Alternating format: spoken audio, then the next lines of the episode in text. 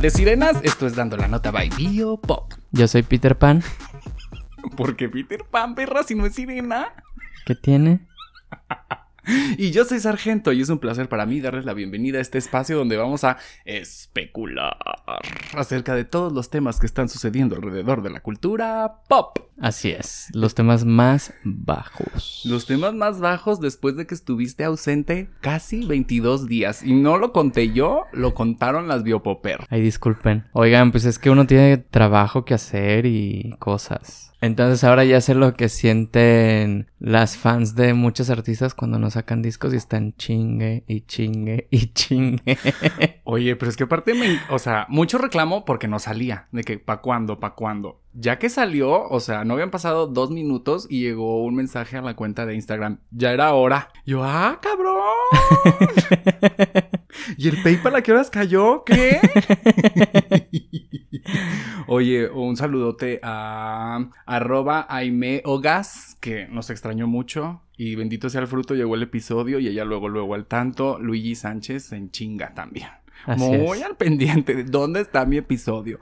También en Twitter, varias, varias raza, varias raza anduvo medio recia porque no había episodio. Sí, nuestras perras de cabecera, José Luis, Anita, Pau de Strange. Pau Strange. Todas ellas un besote. Sí, Las no, no, bueno, nos encanta leerlas y aquí andamos otra vez de manera regular.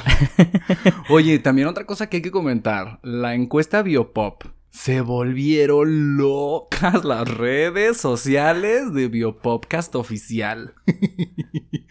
pues no sé quién ganó. La encuesta era, ¿cuál es el mejor nombre de fan? Me queda más claro cuáles son los que perdieron. Perdió, no, mira, te digo quién perdió así una arrastradota y con toda razón, las Dreamers. Claro. Pues sí, nomás hubo, hubo un solo comentario de que Dreamers. Pero te estoy hablando de que en Facebook tuvimos 300 y tantos y contando. Y ahí van. Y ahí van. Pero pues ganaron las Trevilanders. Ganaron las Josafans también y las Swifties. Yo creo que ahí está. Y las Katy Cats. Hubo mucha Katy Cat. Sí, sí, sí hubo mucha, pero no se compara con la intensidad. Y luego, ay, se pusieron a pelearse ahí en el post, que si las no sé qué, y que porque las latinas tienen nombres tan feos. Y yo, ay, pero pues Trevilanders está mono. pues sí, pero fans. O sea, había mucha gente molesta de que, güey, ¿por qué está compitiendo Belly Fans? Qué nombre tan feo. Josa Fans, pues también, no está padre. Pero pues bueno, se hizo democracia y se habló. Muchas gracias a todas las que participaron. Pues encanté ver sus peleas, la verdad. Vivimos por ello. Sí, sí, estuvo muy cagado. Pues qué onda, nos vamos con los Biopop Dates ahora sí. Ahora sí. Vámonos. Vámonos.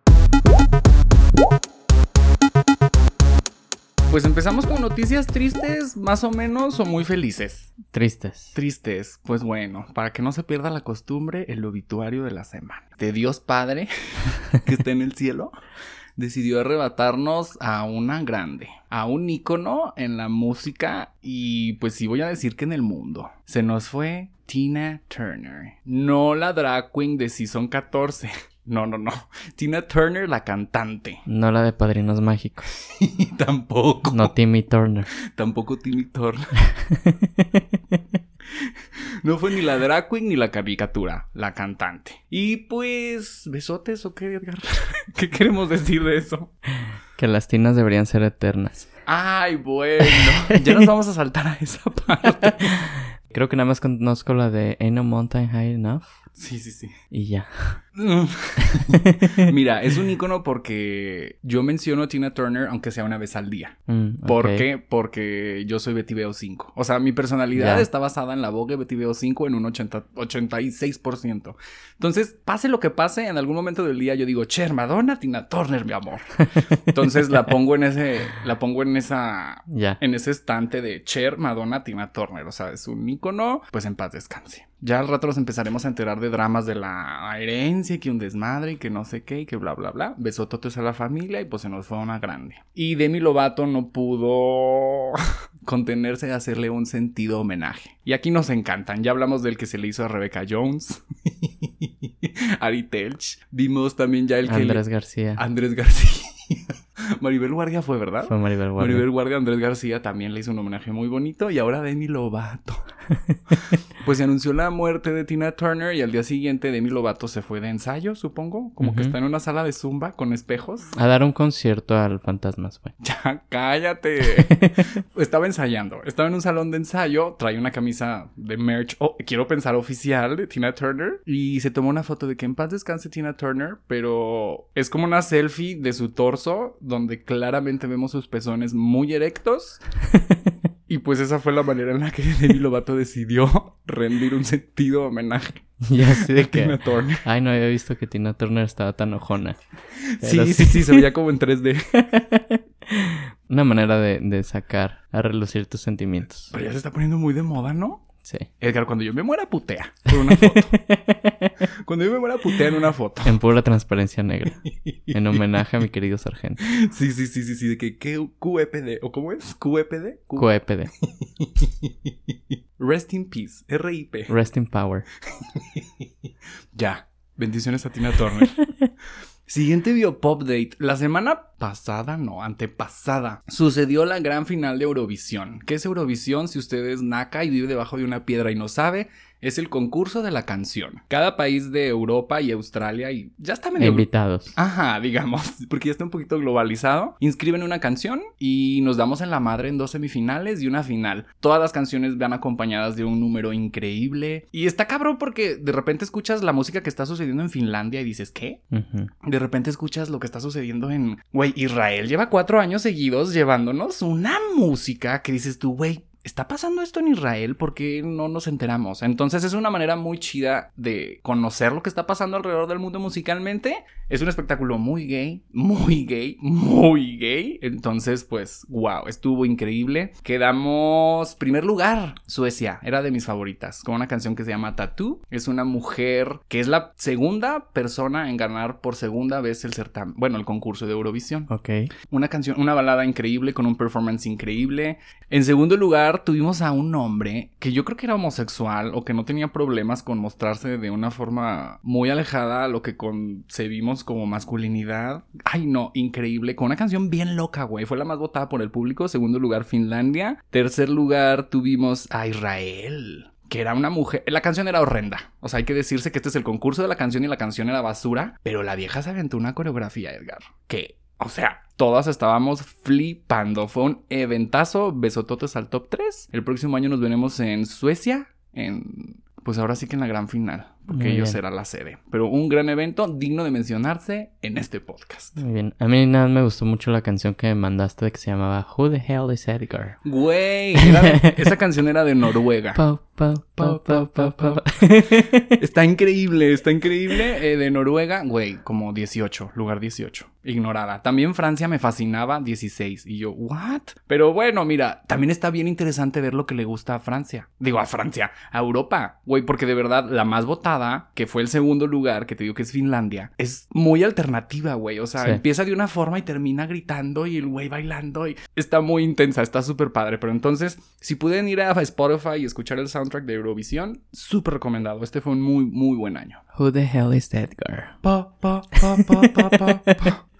Oye, y último Biopop Date, que voy a aprovechar tu espacio, Edgar, gracias por prestarme el micrófono Bienvenido. para retractarme. Porque a veces yo hablo. Me encanta. A veces yo hablo. esas veces. A veces yo hablo porque tengo psico. Sucedió el Corona Capital sede Guadalajara hace la semana pasada también. Y pues fui corresponsal Biopop y me fui a parar al Gran Corral.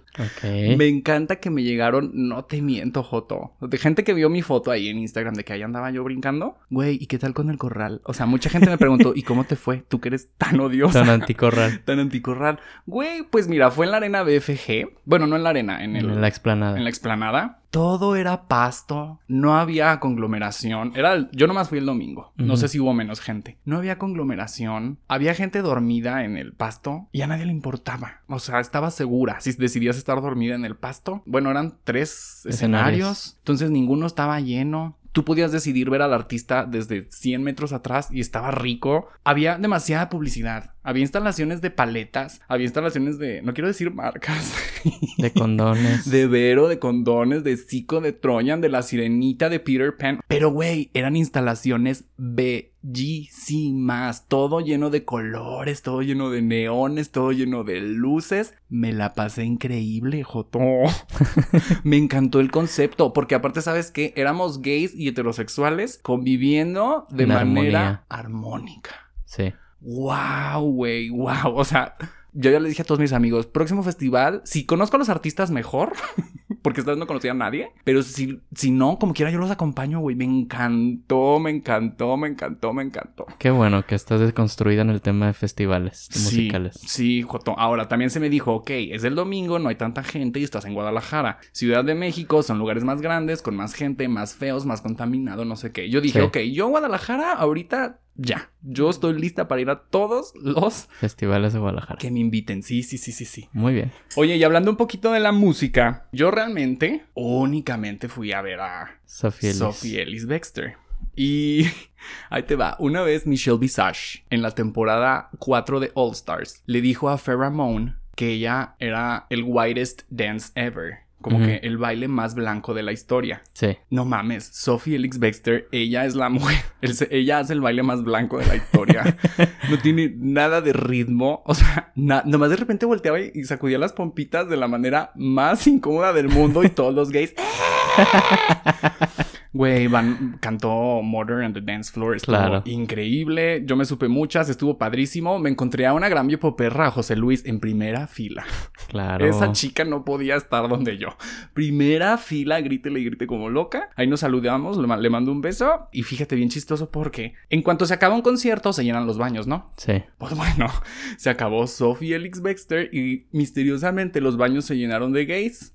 Claro. Y misteriosamente se fue la luz. Eso es todo lo que yo voy a decir. Eso es todo lo que yo voy a decir. También vi por ahí a Falls. Ajá. No sé cómo se pronuncia. Falls. Falls. Gran banda. Muy guapo el Los cabrón. amo. Muy guapo el cabrón. You don't have my number. Me gustó su propuesta, me gustó su propuesta. Son muy buenos. Qué bueno. Abril Castrejón va a estar muy contento de escuchar Esto. esto. Sí. Ujú.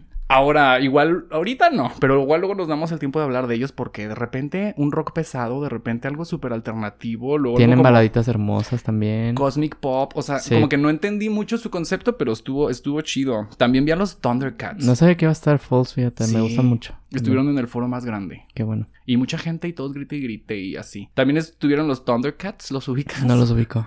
Ubico la caricatura. Yo también, fíjate. y como que sí Muy había, felina. Sí había una caricatura muy felina cuando ellos estaban cantando. Y fíjate que nos acercamos nada más porque estaban, güey, era como muy psicodélico lo que estaban haciendo. Y de repente un blues. Y de repente jazz. Y yo, güey, ¿qué está pasando con el corona? O sea, ¿qué es esto? También terminé viendo a Regina Expector. Diosa. ¿Sabes? A ver, voy a decir algo y tú me dices si o si, si sí o si no. Para que la gente, no, no creo que sea tan famosa, pero para que las biopoperras nos entiendan, es la Flor Amargo de UK. No. Sí, Joto, sí, no, sí, no, sí. no, Sí, y no lo digo despectivamente. Para- Flor Amargo hace, tiene un estilo idéntico al de Regina. Pero su último disco es una joya. Para quien no la ubica, es prácticamente quien hizo toda la banda sonora de 500 días con ella, de 500 Days of Summer. Película misógina. Eh, y también canta el tema principal de la serie Orange is the New Black. Ah, es ella. Es ella. no la cantó. Ha hecho muchas cosas, es, es muy buena y yo la amo. Y su último disco, escúchenlo, belleza. Yo sí soy muy fan de Sí. Regina. Pues no digo tale- muy talentosa, cantó muy bien, ella con su piano, pero insisto, pues una onda muy sencillo, muy flor amargo y que no es malo, pues, pero más o menos para que nos demos una idea, que a mí no me... Yo, yo no entendía qué estaba haciendo ella ahí. Y de hecho ella dijo que era el lullaby del, del festival, que es como la canción de cuna. Dijo, yo voy Sí. a cantar las canciones de cuna. Y sí, o sea, Sí. un concepto muy así. Muy van, muy bueno, muy bueno el Corona bueno. Capital. Bien divertido, invítenme. Oye, y un ching...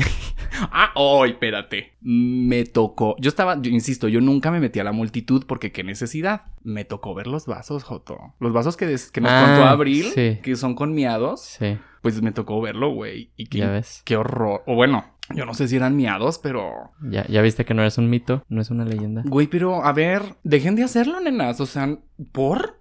No, no, no, no. Hay muchos baños, estaban limpios. O sea, no hay necesidad de mirar en un vaso y aventárselo a nadie. Pero bueno, ya. Cada quien con sus fetiches. Pe- Pero, los- pero tiene que ser consensuado. Y si me avientan un vaso de miados, no es consensuado. Cierto, cierto. Vámonos a la primera nota que ya duramos años. Están haciendo pura pendejada. Y sí. Nota número 1. Resalta, resulta, rebota y rebuzna, rebuzna, rebuzna. Que se anunció que iba a haber en México el regreso de Big Brother VIP. Y todos andábamos, pues bueno, pues vamos viendo qué sale, ¿no? Y Jordi ya bien anotada. Lista para hacer matemáticas esa perra. y pues palabras más, palabras menos, de repente no, se va a llamar la Casa de los Famosos. Recordemos que la Casa de los Famosos se ha hecho, se ha hecho muy famosa de a unos años para acá porque me parece que es Telemundo la que la produce y pues güey, nos ha dado Niurka, nos ha dado Laura Bozo, nos ha dado Manelik, nos ha dado Ivonne Montero gritando como loca, nos ha dado a la pura joya de la farándula latina. Joto, pero es que cuando yo, o sea, la casa de los famosos, wow, o sea, es, es, una garantía de contenido basura. Y, está 24/7 en, en YouTube, o sea, es una joya.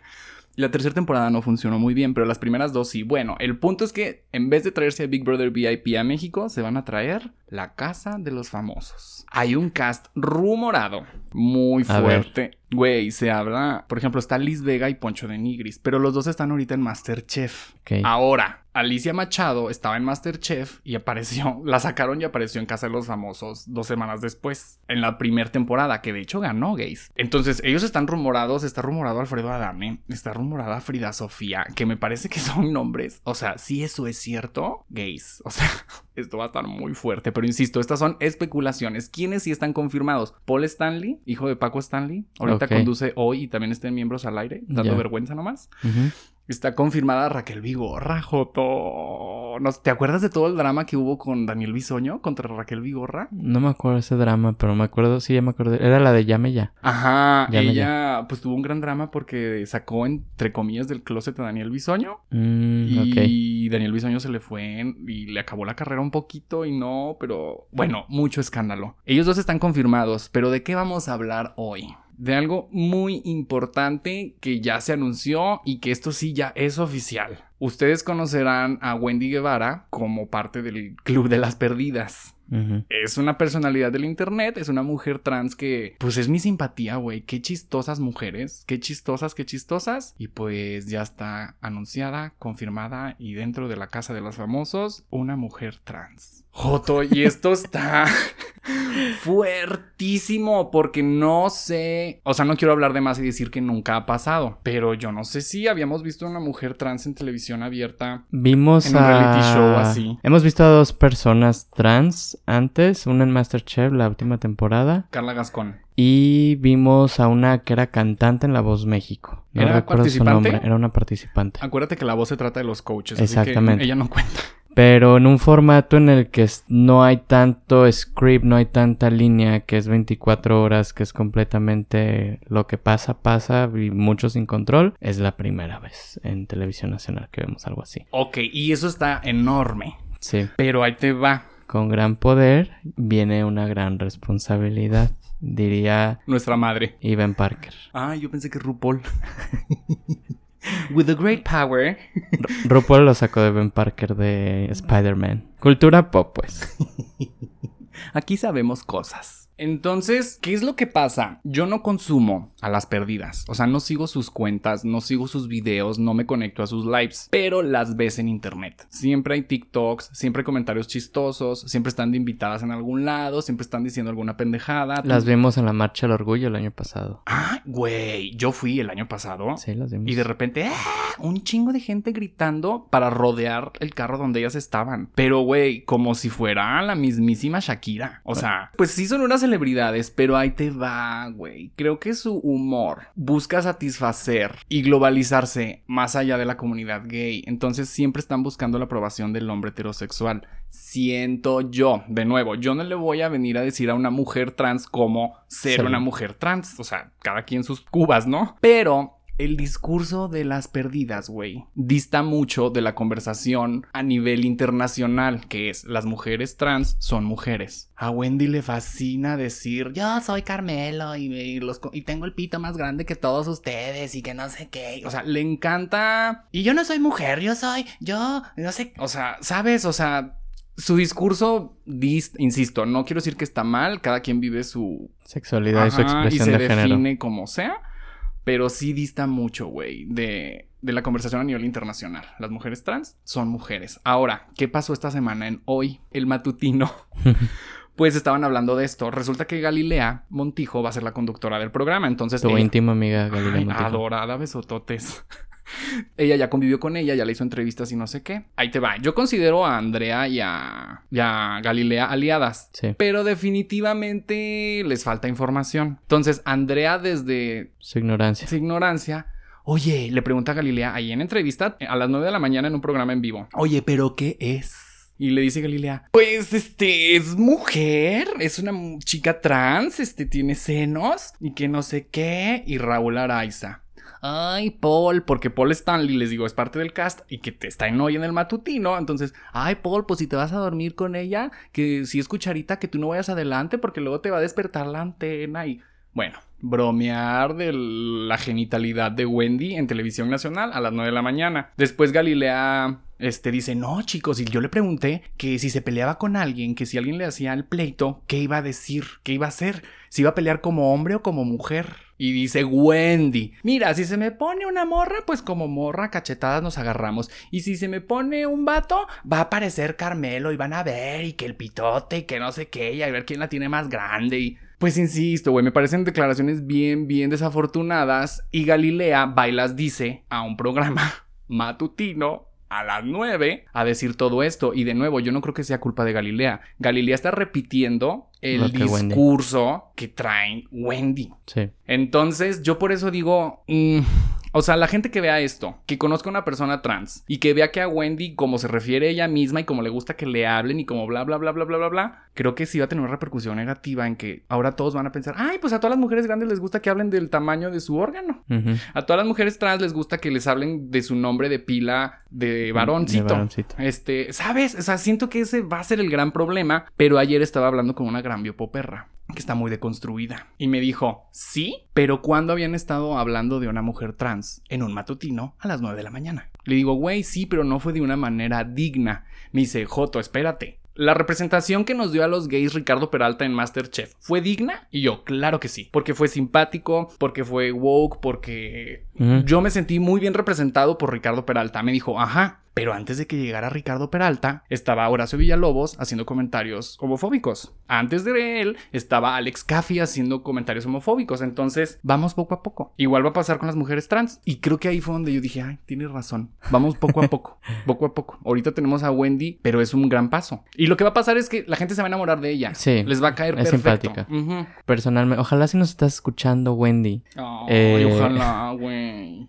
Te apoyamos y felices y contentos de, de la representación y la visibilidad siempre. Somos mil ciento por ciento a favor. Pero como decíamos al principio, hay mucha responsabilidad que carga esta persona en representar a su comunidad. Entonces, ojalá ella también se lo tome poquito en serio. Sí se vale y, y es simpática y es chistosa y que haga bromas y que haga reír y que juegue. Y, o sea, eso es lo que nos gusta de ella y al final de cuentas por eso está ahí. Pero que aproveche también la plataforma para darle visibilidad a sus hermanas. Creo que sería lo deseable. Y ojo, ella tiene que representarse a ella. Sí, también. Y ella, su discurso, creo que va- dice, yo no soy mujer, yo soy una chica trans. Y ella tiene su concepto y muy respetable y cada quien tiene el suyo, ¿no? Y nada más para terminar, ahorita que está de moda Arad de la Torre por ser mierda, durante, durante esta conversación, durante cinco minutitos que están hablando de Wendy ahí en el matutino, Arad de la Torre con una cara de asco.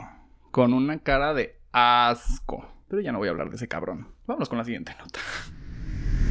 Nota número 2. Pues voy a hablar en esta ocasión de una española que no te cae tan bien. Eh, Ana Torroja. No, ¿qué te pasa? No No, te te rojas, creas, sí, nos cae bien, claro. Mónica Naranjo también, Diosita. Oye, ¿te puedo decir algo bien rápido? A ver. Hablando de españolas, ya sé por qué. ¿Te acuerdas que recomendamos en esta mesa a Rigoberta Bandini? Bandini. Ya sé por qué te encantó tanto. ¿Por qué? Tiene tanto, tanta, tanta referencia de Mecano. Tal vez. Si lo piensas, no, no, no. Sí, Piensa, sí, sí. vuélvelo a escuchar sabiendo esto y pum, te va a explotar la cabeza. Pero bueno, perdón. Escuchen, stream Rigoberta. Bueno, no, vamos a hablar de la Rosalía, de La la. Motomami. La cantante favorita de la jefa de gobierno de la Ciudad de México, Claudia Sheinbaum. Cada que me, ay, me acuerdo de ¡La Rosalía! gritando Claudia Sheinbaum. mucho cringe. Ay, me cae muy bien esa señora. Yo tuve pesadillas con eso. ¿Y qué hizo ahora la mujer? Le hicieron.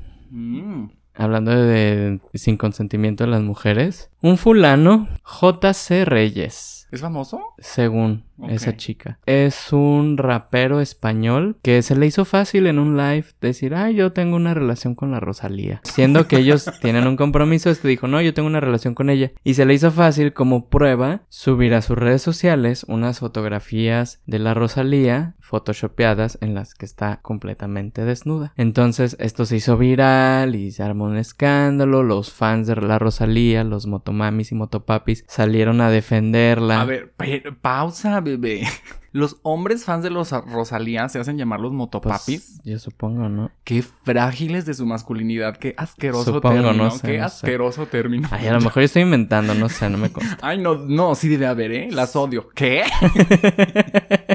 Motopapis. Ay, no, y aparte, ellos creen que se escucha masculino. Motopapi. Ay, no, las odio, ya. Pues bueno, salieron en su defensa y Rosalía dijo, yo también voy a salir en defensa mía. Y pues en un tweet dijo, pues prácticamente que utilizar la imagen de una mujer, sexualizarla y hacer todo esto sin su consentimiento y además de manera completamente falsa, pues que no está nada chido, que no está bien y que además pues lo hace nada más para colgarse de su fama, porque pues sí, JC Reyes, nadie te conoce, chica. No sabemos quién sea. No dijo Rosalía si iba a tomar alguna acción legal. No sé cómo estén las leyes ahí en España respecto a esto. De acá en México, pues sí está la ley Olimpia. Pero es que esto no es real, güey. Pero Una pues. ley Olimpia es cuando yo comparto contenido privado tuyo sin tu consentimiento, pero este no es contenido tuyo. Pero a ver, si yo subo un video hecho con inteligencia artificial donde está tu cara y estás cogiendo con alguien y se lo mando a quien yo quiera. Es que hay un debate. No creo que esté bien, pero no sé si aplique legalmente. Es a lo que voy. Ajá, ok. Sí, es que hay un debate bien interesante. Eh, no sé si recuerdan ese podcast que les hablaba de eh, como por, que habla de temas muy interesantes de manera antropológica. Güey, que ya tengo cuatro biopoperras en la mira que me dijeron que está increíble. Está buenísimo. Digo, no, yo también lo he escuchado, pero, güey, le gustan tus recomendaciones a los gays. Y justo esta semana sacó un episodio sobre la podofilia. O sea, la filia del, del fetiche de los pies. De la sexualización de los pies. Y- Saludos a varios. Y esta morra habla de un debate muy interesante que es que muchas de las personas o mucha gente que, que tiene esta eh, filia sexual van, por ejemplo, a la playa a ver pies y con eso se excitan.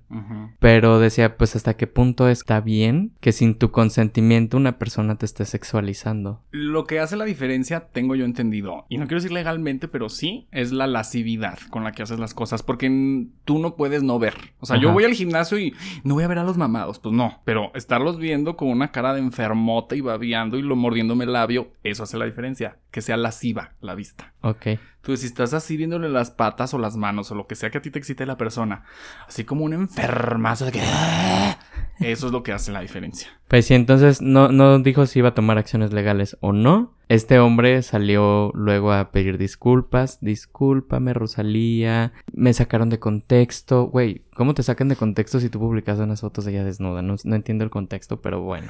Ajá, de que... ¿Cómo hacer que se trate No de pensé ti? que iba a ser tan grande, ni siquiera tengo tantos seguidores. Güey, ¿Y no? estás usando a una de las personas más importantes del medio artístico del mundo en la actualidad. Obviamente se iba a hacer tendencia a eso, ¿no? Y discúlpame, de verdad que sí, yo respeto mucho a las mujeres y no sé qué. Que se note. Pues obviamente el chico está más que canceladísimo. Eh, las motomamis, bueno, furiosas. Los motopapis más furiosas. Demostrándolo en los arrancones. Pues ese fue el drama que tuvo la Rosalía. Y ya ella no habló más al respecto, no dijo nada más. Le dedicó un par de tweets, nada más a decir: respeten a las mujeres, respeten a sus madres, respeten a sus hermanas, a sus novias. Y si no, pues bye. Fue lo único que dijo. Con las chichis de la Rosalía al aire. Oye, y te digo un último comentario que, o sea, sí entiendo por la molestia. O sea, yo insisto, pues si es falso, pues como, ¿eh? Pero sí entiendo la molestia. ¿Por qué? No sé si te acuerdas, por allá del 2008 aproximadamente, que Ricky Martin salió del closet. Sacó un comunicado muy bonito en su página web. Pues subió una carta y ya no. Existe un actor porno que se llama Ricky Marty. Sin la N. Y se llama así porque es idéntico a Ricky Martin. Ok. Idéntico. Y yo veía la oreja, Joto, en ese entonces. Momentos que me mantienen humilde la oreja. Yo veía- Saludos a Tere, la secretaria. Saludos a Berito Gallardo. Y la prensa aprovechó y sacó esas fotos de que, ¡Ah! oigan, que salieron fotos de Ricky Martin y yo estaba esperando la nota, esperando la nota, salió hasta el final de la oreja y no, pues estas fotos resultan que son un autor que se parece mucho. Y ya, esa fue la nota. O sea, sensacionalista para tenernos a todas ahí. Pues eso se siguió replicando en internet. O sea, yo veo a Ricky, antes de que pasara todo lo del sobrino, como muy buena representación. Sí, o sea, es un chico filántropo y muy talentoso y bla, bla, bla. Pero ¿qué pasa? Es día que hoy que mis papás, ese güey no salió del closet orgulloso, sino por unas fotos asquerosas que hay de él en internet.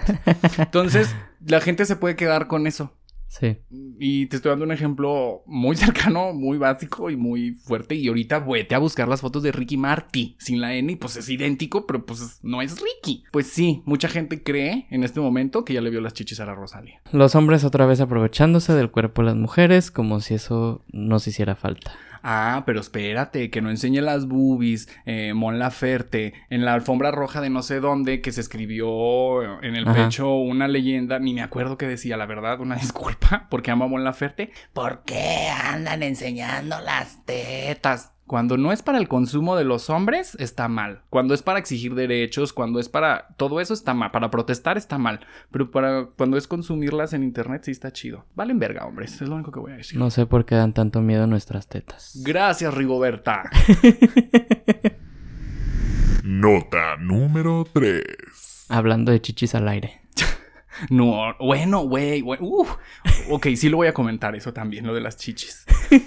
Resalta, resulta, rebota, rebuzna que después de que nos la prometieron durante 4 o 6 años, ya estrenó La Sirenita, el live action. Y adivinen qué, fui corresponsal. Y fui en 3D a marearme. No vean películas en 3D, güey, no está padre. ¿Te gustan a ti? A mí ya me marean, no sé. Algunas. Eh, creo que depende las, la película. Ojo, aquí nada más les recomiendo, antes de que vayan a ver una película en 3D, verifiquen que esté grabada de origen para 3D. Es que es el problema. De repente hacen las películas y luego como que las modifican, las adaptan para que se vean 3D y eso es lo que marea. Y no hechiza. Exacto. Pero hay cámaras y cosas especiales para que de origen sea una película con formato 3D y ese es el que se ve muy chido. Pues no, esta definitivamente creo que está hecha para 3D, pero a mí ya no no puedo ver toda la pantalla. Y aparte, obviamente la quise ver en inglés por para escuchar el soundtrack y pues es que el subtítulo está en 3D y también ella y el pez y todos están en 3D, entonces está complicado. Pero bueno, X, váyala como usted quiera. Güey, es la historia de la sirenita que conocemos. Idéntica, idéntica, nada más que hecha en live action. Se hablaban de muchos cambios para modernizar la historia y yo estaba ansioso.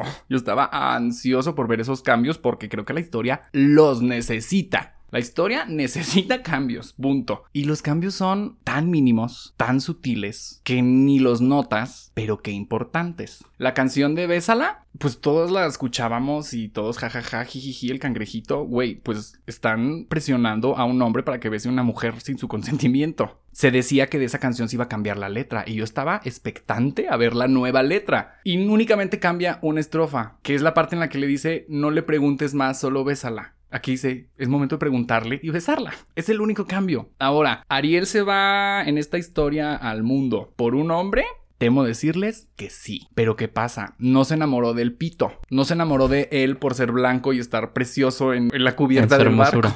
Ajá. Que aparte no me gustó el actor, voy a decir.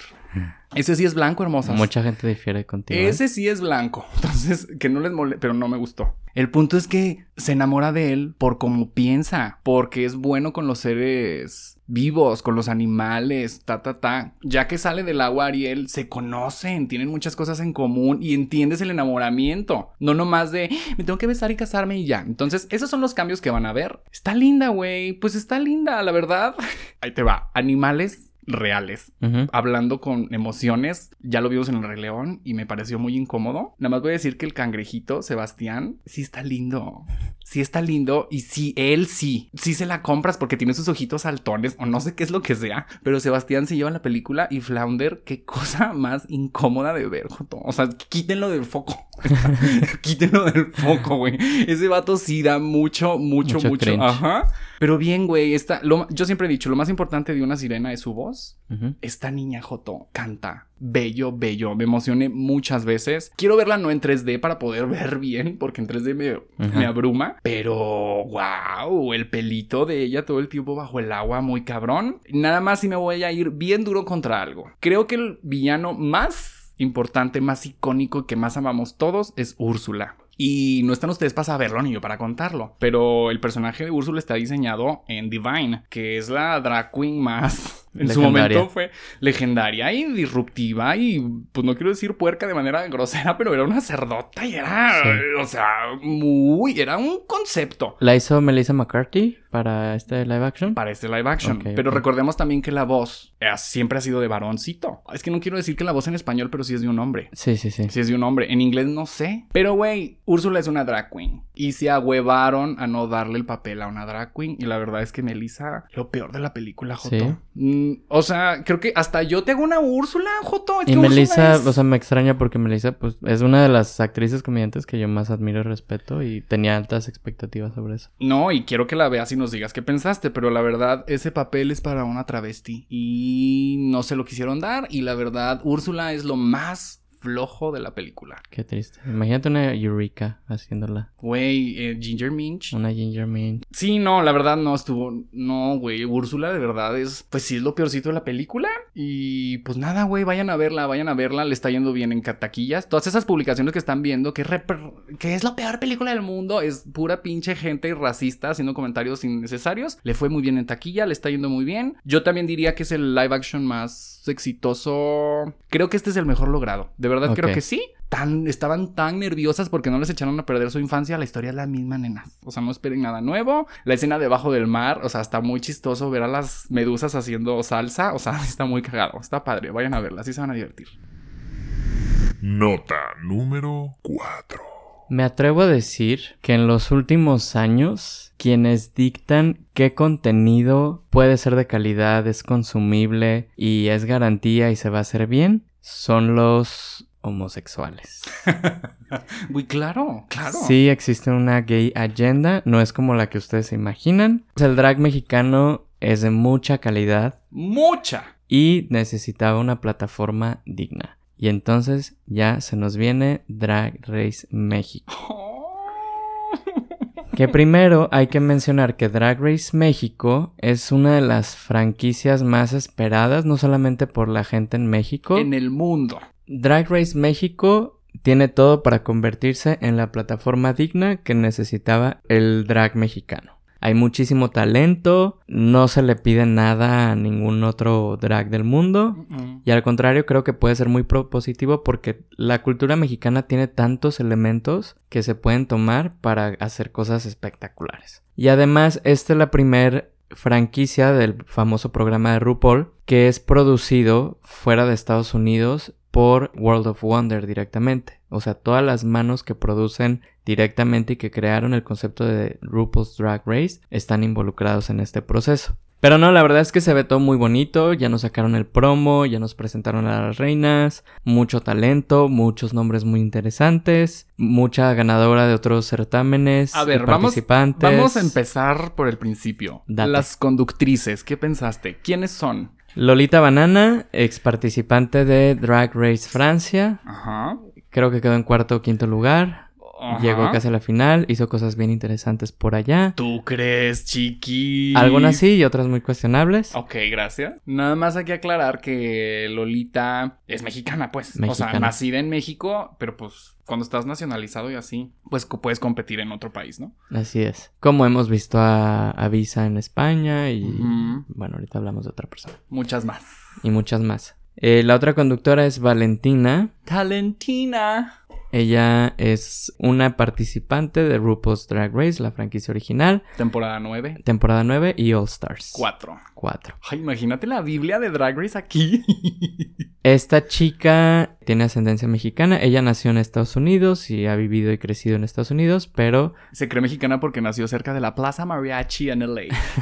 pero tiene todas sus raíces. Sí. Hizo muchas referencias a su, a su herencia latina durante sus participaciones. Una, Edgar hizo una. Hizo varias. Hizo y en los una. confesionarios hablaban español. Ah, de la Virgencita de Guadalupe. Hablaba sí de la. Virgencita de Guadalupe. Entonces, fue como la primera representante de la cual las latinas se sintieron cercanas, ¿no? La primera como representación latina que hubo en este programa, a pesar de que ya había habido gente de Puerto Rico, Sí, se ve mucho. a pesar de que ya había habido otras personas, este, la mismísima y de temporada original Nina Flowers, Latina. también muy latina. Puertorriqueña. Y ya después vinieron otras como Denali y, y otras varias de, de origen eh, mexicano también, ¿no? Sí. Digo que a lo mejor nos sentimos un poquito no tan conectados porque, pues. O sea, como que nació... Latinas en Ajá, Estados Unidos. Exacto, ajá. Pero sí, sí ha habido, sí ha habido algunas. por- Crystal Method también es. Crystal, ajá, sí. Y ahora me estoy enterando en temporada de All Stars 8 que James Mansfield también tenía Ah, mucho James mexicano. Manfield es de ascendencia mexicana también. Valentina va a ser la conductora, pues es una de las drag queens más famosas a nivel internacional, de las más aclamadas. Hay que decir que ha sido fan favorite durante mucho Muchos tiempo años. y la ama, la gente la ama. Entonces ella va a ser la gran conductora. En México ha hecho otras cosas, o sea, acá la hemos conocido también un poquito más porque participó en La Casa de las Flores. Acaba de hacer la película de La Usurpadora. Donde canta, hizo Rent el musical. Hizo Renta el musical. Pues ha, ha hecho también carrera artística acá en México, ha tenido presentaciones en programas de televisión, o sea, sí es, sí es un personaje conocido acá en México y va a ser la, la conductora. A mí me parecen buenas. Creo que lo que pasó fue lo siguiente. Valentina no tiene el español. Yo pensé que lo había estado practicando, pero en el trailer, palabras muy mal conjugadas, no sabe español. Y es bien difícil que tu personalidad brille en otro idioma. Sí. O sea, yo me tardé mucho en, en que mi inglés fuera lo suficientemente fluido como para poder bromear y como para poder darle todo mi yo. Yo siempre digo que mi personalidad brilla a través de otro idioma. Eso es muy difícil y Valentina no ha podido. Y Lolita es nacida en México y la escuchas hablar y trae todo el folclore y todo el dicharacherismo que Valentina no tiene. Pero Lolita, un cuarto lugar cuestionable, ¿cómo me le das el poder de decirle a las mexicanas tú sí, tú no? Por eso creo que fue la dupla. Porque Sí. Valentina tiene las credenciales y ella tiene la personalidad. Para que Sí. conectemos las mexicanas. Porque ver a Valentina pochando nunca nos haría sentir que estamos en Drag Race México. Pero yo sí creo que Lolita sí tiene algo de credenciales, digo, ¿Será? sí. No y- la y- juzgo. Y tenía que haber alguien de la franquicia, por así decirlo, porque hubiera preferido mil veces eso a que nos pusieran una Supreme que ni al caso y que no tiene ni el carisma, ni el uniqueness, ni el talent, ni el nada de eso para realmente calificarlo. Para quien no sepan, ella es la conductora de España. De España, exactamente. Y para ti que al parecer no sabes, es de las favoritas del fandom, güey. Yo tampoco lo entiendo. No, o sea, lo que tú piensas lo pienso yo, pero el fandom la ama. Mugrero esta temporada. Entonces, Mugrero. hay muchas altas expectativas sobre esta temporada. Oye, y del cast. ¿Quiénes son tus gallas? ¿Quién te gustó? ¿Quién no? ¿Qué esperas? Son El- 11 queens. Son 11 queens, cosa que se nos hizo raro ese número, pero Todas, es que todas las primeras temporadas. Es que les voy. ¿Quieren chisme? a ver, danos. A ti te cuesta. Pero, o sea, si yo digo, yo en México, bueno, otro país que no tenga Drag Race, en Colombia, queremos hacer Drag Race Colombia. Literal, compras un paquete de la es que es- franquicia. ah, es una franquicia. Entonces, el, paquete que por lo general eligen para la primera temporada nada más te incluye 10. Ujú. Hay paquetes que te incluyen 12. Entonces puedes hacer más episodios. Hay paquetes de 13 queens. Hay paquetes de no sé qué. Hay paquetes que te dejan regresar queens. Nunca habíamos visto un formato de 11 queens. Entonces todas estamos de... ¿Mm? ¿Qué nos espera? Y es que está producido por World of Wonder, a lo mejor ahí tiene que ver. Puede haber sorpresas al respecto. Sí, Joto, sí, Joto. Sí. Tenemos a dos participantes de... Ex participantes de la más drag queen oficial, Asqueroso Reality. Galavaro, ¿Qué, qué, qué, qué, qué? chisme. Cuando estuvo mi querido No Miranda en este estudio, Ajá. hablamos justamente de RuPaul en, en un capítulo de la temporada 2. Vayan a Vaya a escucharlo, escucharlo. para que se eduque. No, es que sí hablamos de muchos temas muy interesantes, No, más, sí, allá sí, de, sí. más allá de la figura. Platicábamos, yo empecé a ver Drag Race de la mano de, de No Miranda y él venía a mi casa, yo iba a verlo a su casa o nos juntábamos en casa de amigos. Pues en un par de ocasiones Galavaro, o sea, me tocó ver RuPaul's Drag Race con Galavaro ahí. En, en fuera de personaje, obviamente, o sea, en, en varoncito. varoncito. Ujú. Eh, una persona muy simpática, En su fragmento de Josué. cuando yo lo conocí fue antes de, de que participara en todos estos... Estaba empezando, digamos, en el drag. Y pues, súper fan, o sea, persona apasionada por el drag. Me consta, porque lo vi, que el drag es su vida, total. Pero cuando entró en personaje y demás, a mí no me parecía, la verdad, pues una gran reina. Me tocó verla un, un par de veces en vivo, en presentaciones, en bares y centros aquí en Guadalajara. Cuestionable, Será. de muy cuestionable calidad, con todo el respeto que, que le puedo llegar a tener. Pero es de las favoritas ahorita. Y, Es de las favoritas. y, y la verdad es que su Meet the Queen se me hizo súper simpática. Muy simpática. Muy, muy simpática. Y además es tapatía. Entonces puede que mi corazoncito vaya a apoyar fuerte a Galavaro. Y voy a defenderla poquito, güey, porque yo fui de corresponsal Biopop a la inauguración de los Gay Games Guadalajara. Bueno, la preinauguración, porque apenas van a ser este año. Sí. Y se presentó ella y la morra hizo el número de Slow Mo de Chanel, Ok. tercer lugar de Eurovisión del año pasado. Y la chica hizo la coreografía completa. No como Chanel, pero yo sí me quedé así como impactadita de que dije, ah, ok. No, o sea, yo sí he visto más cositas que sí me han gustado. Personalidad, creo que la tiene. Sí. Porque es muy perrita, pero grosera, pero no, pero chistosa, pero pi- pirujona, pero no. Muy simpática. Muy simpática. Muy simpática. También de Guadalajara está Cristian Peralta. No la conocemos, pero hace transformismo, ¿no? Yo no tenía el, el gusto de conocerla, pero al parecer es muy respetada en, en el ambiente. Creo que es hija de Ricky Lips, justamente. Pues sí, cabaret. Entonces trae esa, trae esa escuela. Muy buen look. Y también jalisciense, Miss Vallarta. Tenía que haber una representante de la capital gay del mundo, Puerto Vallarta. Y también tiene que haber una primera eliminada. ¿Lo dije o lo pensé? No, qué grosero. Pero sí, creo que es la que menos me encanta. Creo que es la que traía el look menos pulido, voy a decir. Es de que- primera impresión del Meet the Queens, creo que era la nada. que... Sí. Pero es que aparte ella es rosa. O sea, su concepto es que su piel es rosa. Entonces, no sé si me encante porque creo que no lo logra. Desentona y sobre todo porque vemos otras que tienen la piel blanca, o sea, me refiero a que se pintan todo de blanco O de azul, o de. y lo hacen de Muy manera bien. espectacular y ella sí, de repente como que ya se le andaba derritiendo ahí la, Y, la base. y el rosa de su cuerpo nunca es el rosa de su cara. Pero fíjate, yo la he visto a ella en vivo también. Y es muy buena haciendo show. Es muy buena haciendo show. Te digo quién me tiene a mí muy emocionado. A ver, Regina Boche. Regina Boche, ex concursante de Queens Queen of, of the, the Universe, Universe. un formato también de World of Wonder, que se graba en el Reino Unido. Ella fue la primer representante Mexicana. mexicana, ya ahorita hay otra chica, Taiga Brava, creo. que se viene para la segunda temporada, estrena la próxima semana. Aquí le traeremos detalles. Así es. Y esta mujer tiene todas las credenciales y toda la carrera del mundo. Joto es que ella hizo circo, hizo Circus Soleil, entonces está entrenada en todo. Ella era cantante Es y performance de Cirque du Soleil. Ha hecho musicales, Mentidrags. Ella es Yuri ahorita Estaba en en... Mentidrags. eh, ¿Está en Jamie el musical? ¿Lo tenemos que de Está Jamie, en- algo así? Ay, ¿te acuerdas que yo recomendé esa Ajá. película? Que no la vieran. Ajá, está en eso. También estuvo en La Jaula de las Locas. O sea, tiene demasiada carrera. Y yo voy a decir aquí que mujeres cantantes con voces increíbles admiro a muchas, pero hombres casi no. Este cabrón. Qué voz. Qué voz, qué voz, qué voz, qué voz. Yo no sé cómo no ganó Queen of the Universe porque nadie canta como Lo se llama Anuar. increíble. Anuar Nadie canta como él. Nadie canta como él. Es una institución y yo creo que a ella le tuvieron que haber dado la conducción, Joto. Ella era la conductora de Drag Race México, concursando. No sé cómo le va a ir, porque ¿sabes quién la viste? Casi siempre. Letal, güey. Y se Mm, nota. O sea, sí. a Queen of the Universe llevó vestuario de Mentidrags. Y es como de, ¿what? Entonces, no sé cómo esté su concepto tal cual drag. Creo que no es tan sólido porque realmente su personaje drag es nuevo. No tiene mucho siendo Regina Boche. No. O sea, él era actor de comedia musical. Y Pero- fue, fue ahí como llegó al drag. Pero no, no es esta drag que viene de bar, de cabaret, de así. que- ¿Sabes qué? Se que hizo drag. Se hizo drag para Queen of the Universe. Es como drag más artística. Ajá. Ajá. Viene, ella viene de la- del... Ajá, exacto. Entonces, pero fíjate, me encantaron sus confesionarios, muy perrita, su tocado de nopales. Yo soy Team Regina Boche. ¿Sí? Me da mucho morbo Margaret y ya, también tiene mucho concepto, ya la hemos visto en muchos lados, entonces quiero ver qué me da.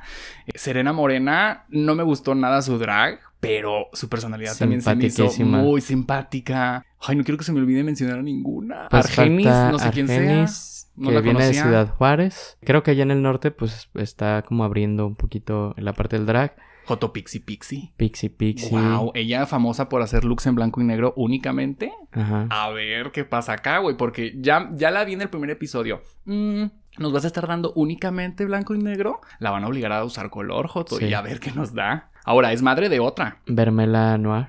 Entonces van a competir madre e hija. Y voy a decir que el look de Vermela en un inicio, Muy impactante. muy impactante. Y mucho presupuesto ahí. Nos falta Matraca, que es una eh, drag queen que Potencial yo no ganadora. conocía. ¿Qué? Yo no la conocía. No mames, Edgar, es una institución en México. Y wow, o sea, y se ve que es una persona inteligente, habla súper bien. Y su drag es mexicano. Y Y su su drag drag, es ajá. mexicano. Pero, güey, es que no sé, hemos visto mil interpretaciones del traje de charro, el de Adelita, el de escaramuza. Esta vieja hace arte y moda con México de una manera que creo que también es potencial ganadora. A menos de que algo salga muy mal en un lip sync, Bueno, esa morra, ujú, esa morra, güey, wow, wow.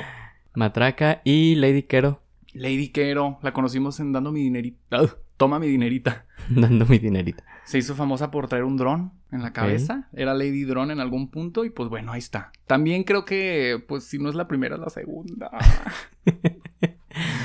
¿Quién más nos falta? Creo que ya no nos falta nadie ya, más. ya, ya, ya, ya.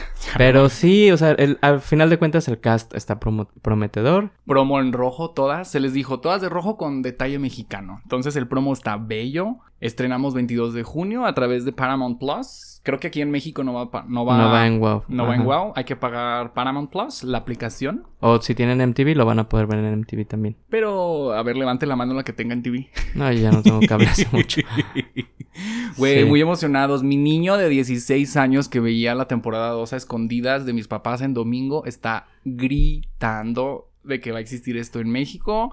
El promo estuvo genial, el Meet the Quiz está simpaticísimo. Digo, en el promo vi un poquito de iluminación cuestionable. Y me da miedo, porque en España están muy mal iluminadas las chicas. Pero vamos dándole el beneficio de la duda. También, chicas, las primeras temporadas, de nuevo, siempre arrancan así tranquilas. Entonces, vamos, vamos viendo, vamos viendo. Una última cosa que comentar de esto es que nos reveló una vez que ya se hizo el anuncio y todo salió a la luz, porque hubo muchas filtraciones. No hablamos de... Bueno, ya no sabíamos de este cast.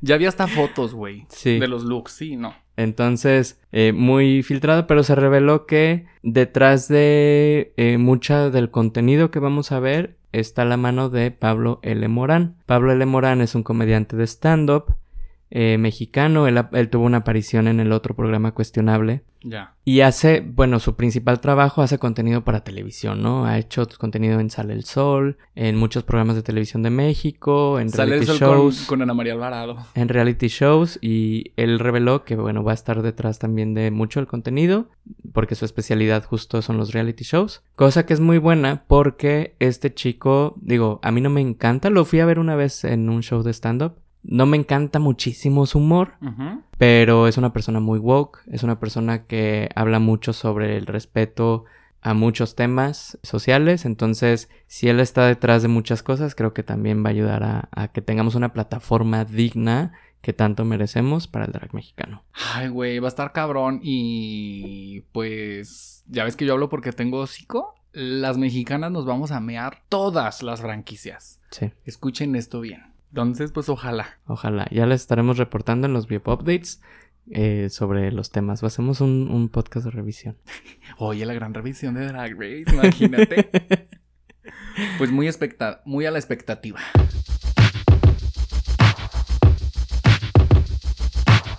Y pues bienvenidos de nuevo a esta sección, el consultorio de la doctora Taylor Swift, donde les vamos a dar todos los updates, porque siempre hay updates, acerca de la industria musical hecha mujer.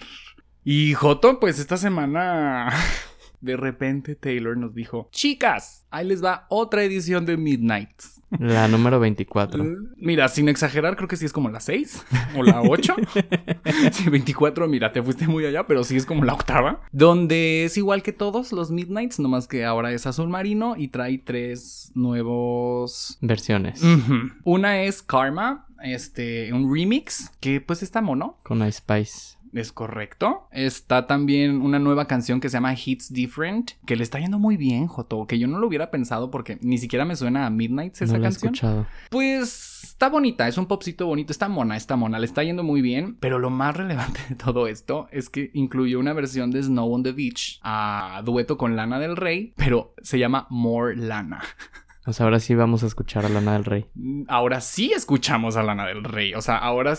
Y ella cuando publicó esto dijo: Ay, pues yo escuché el feedback y aquí les va una versión con más lana. De que se volvieron a meter al estudio y todo. Y ahora sí le conectaron el micrófono. Le conectaron el micrófono y le dieron una estrofa entera, Joto. Y la canta muy linda. Oh, ya, ya tenemos colaboración. Ya cuenta como colaboración. Está muy mona. Y pues nada, güey. Todo esto en medio de. The Eras Tour. The Eras Tour, en que trae nuevo novio o no entre que el 7 de junio ya se... 7 de, 7 de julio. Ajá, ya se viene la, el relanzamiento de Speak Now. También ya en estos días nos dio el video de Karma. ¿Lo viste? ¿Ya puedo hablar? ¡Ah! Tengo te mucho estabas que esperando, perra. A ver. Guácala. Este... Acuérdate que 300 Swifties comentaron en nuestras publicaciones esta semana, así que cuidado. Mira, si tú puedes con las Shaki fans, yo puedo con las Swifties. ¡Ya! y sí, sí puedo con ellas. La idea y el concepto del video se me hizo muy interesante, muy bonito. Pésima ejecución. ¿Por qué, Joto? Sí, ya hay de tres pesos. No, em, entonces no veas la sirenita, No, pues no. No, entonces no veas la sirenita. Güey, ¿dónde le viste los tres pesos? Ahí hay dineral. No, no, no, no. Uh, chica. Ice Spice mal, o sea, no, o sea... no necesitábamos la colaboración. No, no necesitábamos esto que hizo con Karma. Karma era una de mis canciones favoritas de Midnights, debo decir. Era. O sea, es, pero su versión original. Esto se me hizo completamente innecesario, se me hizo muy meh. Y chica, estás produciendo tantas cosas. Si no puedes producir tanto, no lo hagas. O sea, haz cosas de calidad. Con que des poquito, pero sea de calidad, creo que es mejor. En mi muy humilde opinión, no Swifty. no, pues habrá que checar cuáles son tus conceptos de calidad, preciosa, porque creo que si algo desborda este video es calidad, calidad, visuales, visuales. Excelencia, Joto. Creo que es excelencia de nuevo, ¿no es mi video favorito? No. ¿Me gustan los videos a mí en general? No, no. No soy de, ay, vamos a ver videos. Nunca soy esa mujer. Pero sí los veo. Y creo que aquí hay calidad y hay un dineral y hay buen gusto y hay mucho dinero y hay mucha producción. A ver, puede haber mucho dinero, pero no porque haya mucho dinero es algo de calidad. Y eso lo notamos en todos los videos de Gloria Trevi. pero no me lo vas a comparar con un video de Taylor J. Pues haz de cuenta. O sea, sí podría decir que... We can all agree on disagree. Exacto. Pero besotes. Besotes. Qué bueno que para las Swifties, algo que tú has dicho y que es muy cierto y que qué bueno, que tu diva te esté dando tanto y tanto y tanto cada rato, es padrísimo. Entonces, pues si a ustedes les gusta, ustedes disfrútenlo. A mí no me pareció. Pero pues miren, yo no soy Swiftie. Pero miren, ahí está su receta. Pasen al área de farmacia, que se la sellen, regresan con nosotros y luego van a medicina familiar y listo. Gracias por haber venido al consultorio. Ya quiere que me calle. Gracias por haber venido al consultorio. Next.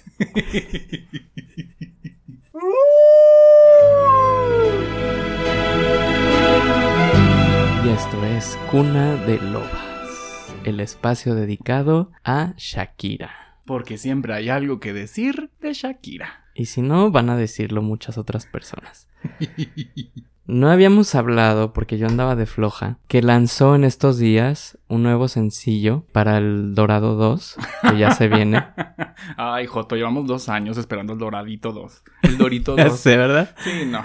Que se llama Acróstico. Acróstico es una balada pop dedicada a sus hijos, a Milán y Sasha. Y entonces un acróstico es esta forma de redactar como mensajes, poemas, cuentos, lo que sea, pero donde verticalmente la primera letra de cada línea de cada renglón forman otra frase, otra palabra. Entonces en acróstico la letra de la canción forman los nombres de sus hijos. Por eso se llama así, ¿no? En ningún momento dice acróstico, en ningún momento habla de nada, simplemente que la escribió de esa manera. La escribió de una manera muy cuestionable porque hay cosas que no me hacen sentido, pero pues queda bonito en la letra más allá de la canción, que sí está linda, sí está linda, lo que, de lo que se comentó bastante fue del video musical. Es un video musical súper tierno, donde además aparecen sus hijos y donde además cantan ambos dos. Oye, pero nada más en el video? Nada más en el video, en la versión de la canción que es puedes streamear, no, no ah, cantan los niños.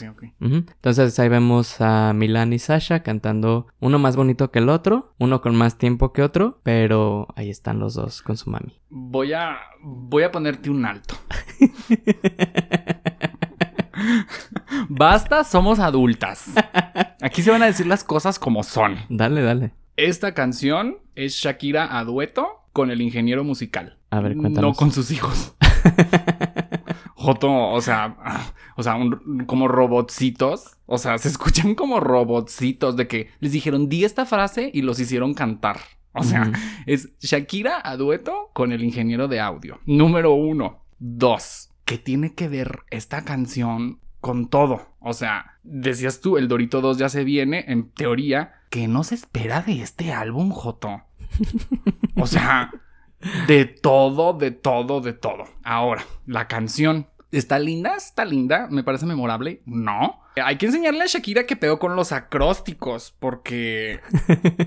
O sea, si tú no estás viendo el video, no te enteras del acróstico, porque así no son los acrósticos. O sea, Sí. dice una palabra, 16 frases, y luego la siguiente es la que tienes que contar como el acróstico para leer hacia abajo. Y pues no, así no funcionan, no es un acróstico. Y por último, creo que esta canción va a lograr posicionarse en las nuevas mamás. Muy cabrón. Y a mí mi mamá no me la dedicó porque en mi casa nunca se va a hablar de sentimientos, pero sí me la mandó de que a poco no está linda. Entonces, güey, ahorita ya me estoy imaginando a todas las mamás con un bebito de nacido en estos días con esa canción de fondo y va a ser como un himno maternal y una cosa así. Pues que está lindo, supongo. Que está lindo, supongo, pero la canción sí se me hace irrelevante. No, no le daría más de un stream. Nomás vi el video, por eso te preguntaba, ay, ¿a poco no cantan en la otra versión? Porque ni la he escuchado. Pero pues bueno, Shakira. Ay, pero uy, mi último punto. Hace dos episodios, no más, dijimos. Chica, estás pidiendo que nadie se acerque a tus hijos después de que tú los llevaste a un programa. O sea, después de todo el, lo mediático que está sucediendo, no se le acerquen a mis hijos, no los molesten, no, no sé qué, no sé qué, no sé qué, no sé qué. Y los metes a la industria. Los metes al spotlight. O sea, sí, estás pidiendo privacidad y que quieres que vivan una infancia normal y demás, y luego en- Los metes a la industria. los metes ahí. Y ahora, ok, está bien, los paparazzos ya no se van a acercar a preguntarles de su papá, pero pues si quieren saber de la canción. Oye, ¿cómo fue grabar con tu mamá? O sea, los estás metiendo a la industria. Entonces, Sí. de nuevo Shakira, ¿qué pedo? Nomás pues chécate. congruencia, congruencia, congruencia, congruencia. Es lo único. Ahí está acróstico. Acróstico. Ya la acabé de destruir. No, pero insisto, está mona, está mona. sí, está bonita. Pero va a ser un skip del Dorito 2. ¿Estamos de acuerdo? Totalmente. Muy bien. Vámonos. Recomendaciones. Pues esta semana, por primera vez en la historia, se va a recomendar un nuevo formato. Y por primera vez en la historia no va a haber dos recomendaciones, va a haber una porque los dos estamos peleando por ver quién lo recomienda. Pues las dos, ni modo. Vamos a recomendar en conjunto. Y nuestra recomendación de la semana es The Legend of Zelda Tears, of, the, Kingdom. Hemos dicho ya varias veces que somos chicas Nintendo y que Sí, Nintendo nos puede quitar sí. todo nuestro dinero y si algo nos va a arruinar es Nintendo. Y se lo vamos a dar. Y se lo vamos a agradecer además. Sí, sí, sin pedos. Pues bueno, hace un par de semanas fue el gran estreno de este tan esperado videojuego, de este título. ¿Por qué estaba tan esperado? Porque bueno, Legend of Zelda es uno de los videojuegos legendarios de Nintendo desde que inició hace 40 años. Pioneros, o sea, hasta los que son de Game Boy, que son dos dimensiones, Sí. te explotan la cabeza los acertijos. O sea, Para la comunidad gay además nos ofrece un mundo de color, de hadas, de magia, de castillos, Hombres de princesas. mamados, no camisas, pectorales. Exacto, o sea, este seres acuáticos, pájaros, o sea, todo Fantasía. lo que queremos, ahí está. El videojuego que sacó Nintendo para el Nintendo Switch fue Breath of the Wild, que pues qué belleza de videojuego. Por primera vez se nos ofreció un mundo completamente abierto. O sea, a ti te avientan el mapa, que es un mapa Enorme. estúpidamente gigante, y te dicen, haz lo, Lo que, que quieras. quieras. O lo que puedas. Exacto. Con montañas, ríos, lagos, Escala catacumbas, lo que quieras hacer. Y estaba fabuloso. Bueno, yo le dediqué cientos de horas a ese videojuego y luego 120 en mi caso. El mío dice 135 o más. Tras. Porque creo que el 135 es como el límite de lo que cuenta ya después como posate más. Ah, ¿no? mija, ya, ya. ya juega otra cosa. Sí, no, ya. Que te las cuente a ver quién. Y fue tanto el éxito de ese videojuego que nos dijeron va a haber una segunda parte, una nueva versión y pues sacaron Tears of the Kingdom y qué belleza, porque bueno, si ya teníamos un mundo abierto, ahora no nada más tenemos un mundo abierto, tenemos tres, tenemos el cielo, tenemos la tierra y tenemos el subsuelo. Y el subsuelo está bien difícil. Y pues, ¿quieres empezar tú contándonos tu experiencia jugando estos primeros días? Miren, es que a mí me gusta mucho la historia y me gusta el progreso y me gusta eso. O sea, los juegos de peleas como Smash Brothers o el de Nickelodeon o cosas de esas, me gusta jugarlo con personas para estarnos gritando, pero no me atrae estar yo jugando peleas yo con la computadora. Pero acá, güey, es que es explorar, explorar, explorar, construir armas, nos dan nuevas herramientas para construir barcos, para construir aviones, para... O sea, Lo que quieras. un abanico de posibilidades infinito. O sea, puedes juntar tablas con cohetes, con no sé qué, para volar, ta, ta, ta, ta, ta. La gente en internet ya anda haciendo vulgaridad y media y construyendo pura pendejada, que también está muy chistoso. Y pues nada, güey, yo siento que es lo mismo que el primero. No lo digo como queja, Sí. me fascina. Es una continuación con nuevas herramientas, un mundo enorme para divertirte y para entretenerte y para meterte. Y pues he llevado ahí ya yo un buen ratote inmerso en el mundo de Hyrule. O sea, wow, güey, wow. Y aparte te dan vestiditos y de repente, güey, puedes vestir a Link de mujer. O sea, Sí. yo digo yo, ya estamos en otra onda progresista. O sea, Sí. Wow, no, güey, un juegazo, un juegazo, no por nada, siempre están, los de Zelda siempre están calificados como De los lo mejores. más, lo más, lo más. Y siempre está la pelea entre PlayStation porque tienen mucho mejor procesador, mucho mejores gráficos, historias menos infantiles, la, la, la. Y ellos se la pasan tirándole mierda a Nintendo de que ustedes les dan puro pinche Mario, puro Zelda. Y aún así Zelda sigue meándose a todos los videojuegos. Qué cosa más bella, el arte. Pues nada, se van a entretener horas y horas y horas y horas y horas. Y horas. Pues ni siquiera siento que he empezado la historia porque yo soy de los que se van a meter a todos lados. Tú sigues en el cielo, ¿verdad? Levan- No, ya bajé. ¿Ya bajaste? Ya, está, Ya. ya. Ya, ya llegué hasta el subsuelo incluso. Ay. Pero- ¿Y ya aprendiste alguna raíz? ¿O sigues a oscuras? No, ya, ya aprendí raíces y toda la cosa. Sí, ya hice varios, varios templos y varias cositas. Ya empecé a construir mis primeros eh, Pininos. mis pininos ahí en, en la ingeniería de Zelda. Güey, ¿viste que un güey construyó un crucero? Güey, es que puedes hacer Es que puedes, exacto. lo que sea. O sea, hasta Taylor Swift va a producir un disco ahí. O sea, estoy seguro. Está muy cabrón. Pues yo vi un comercial, uno de los últimos comerciales que salieron eh, de Nintendo muy bonito, es de un hombre que tiene como su vida rutinaria, de que se levanta, se sube al camión, se va al trabajo y regresa al trabajo, prende su Nintendo, entra a Tears of the Kingdom y se pierde en este mundo de fantasía y lo es como su highlight el día de la cosa más padre. Pues así han sido mis últimos días de la vida, que les miento. Sí, no, y sí te veo conectada, hermoso. Tú no me ves porque estoy usando otra cuenta, pero yo Ah, mira, a ti sí te tramposilla. veo. Oh, mira, es que no, no, no, les cuento. Uy, chicas, tú estás muy privilegiada, Edgar. Ajá. Porque tú te compraste el juego en un segundo. Pero yo les voy a contar a ustedes, biopoperras, un hack que existe. Tú puedes loguear tu cuenta hasta en cinco Nintendo Switch diferentes. Ok. Y todos tus juegos digitales van a estar en esas cinco consolas donde tú logues tu cuenta. Ah, Entonces yo no había querido hacer eso, ya decidí hacerlo con un amigo y ese amigo ya tenía Tears of the Kingdom. Entonces yo lo estoy jugando gratis. Ah, mira, mira. Pero chica, tú y yo compartimos muchos juegos Sí. en común, por eso creo que a ti y a mí no nos conviene hacer el intercambio de cuentas, pero si conoces a alguien que tenga juegos que no tienes, güey, loguea su cuenta, nomás toma en cuenta que tienes cinco, nada Sí. más. Y está padrísimo esa onda. Mira. Pero bueno, qué bueno que a ti sí te alcanzó para comprártelo, preciosa. Pues a mí no, mi novio me lo regaló. A mi Besotes. Prometido. A mi prometido sí le alcanza. No, pues ya le había regalado el de Pokémon, y que... yo se lo regalé. ¿Por ajá. eso? Le he regalado tres juegos de Pokémon, de hecho. Ah, pues nos hace falta el Sky Sword, ¿ya lo tienes? No, eso no Pídeselo, güey, es de Zelda, también ya está perro, está Bueno. muy perro. Ya, perdón. Pues ya que tenga tiempo, porque ahorita Tears of the Kingdom me va a consumir harto tiempo de la vida y yo encantado y feliz y pues es nuestra recomendación de la semana. Sí, si son nintenderas y si no son también. Si se quieren comprar un Nintendo para jugar ese juego, chicas, Lo go vale. ahead. Lo vale. Sí, la verdad es que sí. No paguen terapia y paguen mejor Tears of the Kingdom.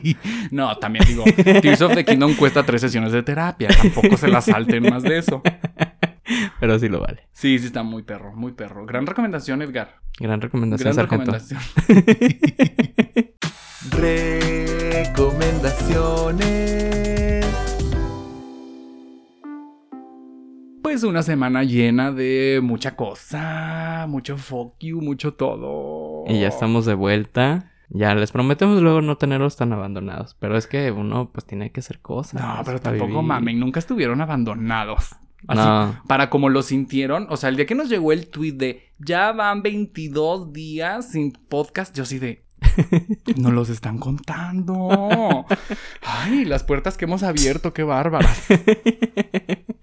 Pero no, siempre les agradecemos mucho que estén ahí al pendientes. Recuerden redes sociales arroba biopodcast en Instagram y en Twitter y en Facebook. Ahí es donde principalmente estamos ¿cómo Dando se pe- dice? tirando pezuñazos. Tirando pezuñazos, tirando pezuñazos, alborotando el avispero y así.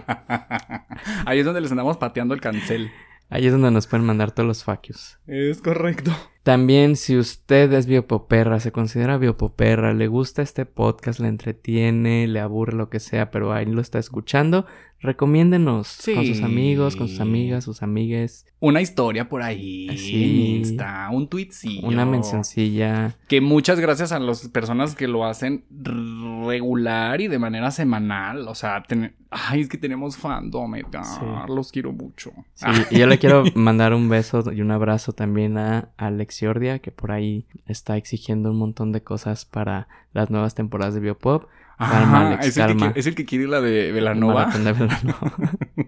Calma, Alex. Te prometo que, que luego, luego hablamos de ese tema. Sí, lo platicamos ya con más calma. Y pues bueno, besotes a todas. Y que tengan bonita semana. Una preciosa semana para todas. Los queremos. Lluvia de besos. Bye.